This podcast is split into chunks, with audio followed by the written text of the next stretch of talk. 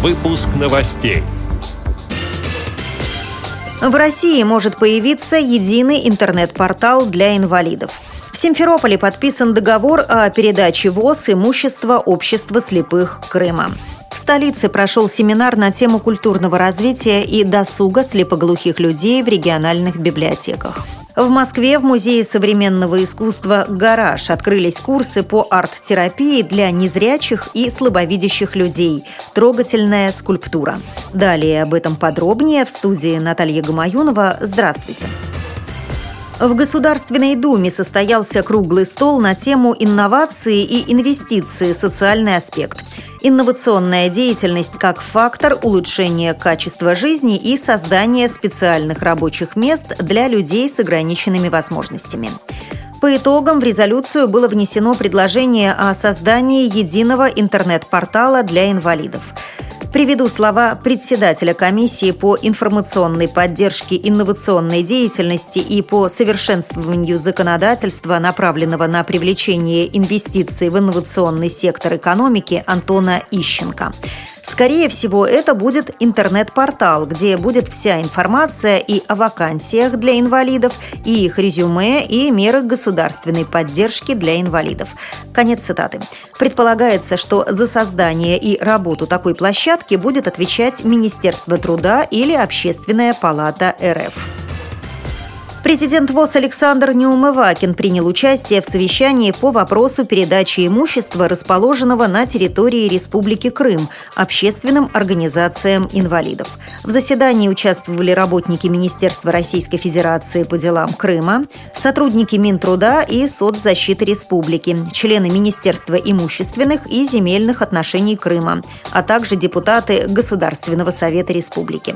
Как сообщает пресс-служба Всероссийского общества слепых, во результатом состоявшегося в Симферополе совещания стало подписание договора о передаче ВОЗ имущества общества слепых Крыма.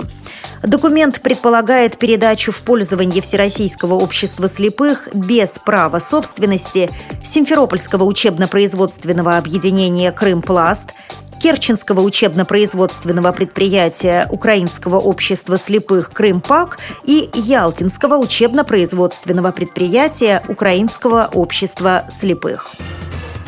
В Москве прошел семинар на тему культурного развития и досуга слепоглухих людей в региональных библиотеках. Мероприятие состоялось в Российской государственной библиотеке для слепых – его посетили специалисты из 47 регионов страны. Конференцию организовал Фонд поддержки слепоглухих «Соединение». Президент организации Дмитрий Поликанов предложил создать культурно-досуговые центры, где слепоглухие могли бы встречаться, получать необходимую информацию и реализовывать творческие способности. Как сообщает информационное агентство «Башинформ», каждой библиотеке было предложено составить план мероприятий, которые учреждение готово организовать для людей с одновременным нарушением зрения и слуха. Фонд соединения выделит для этого средства в размере 120 тысяч рублей. В Москве в Музее современного искусства «Гараж» открылись курсы по арт-терапии для незрячих и слабовидящих людей. Трогательная скульптура. Занятия будут проходить до 29 апреля по вторникам с 11 до 13 часов.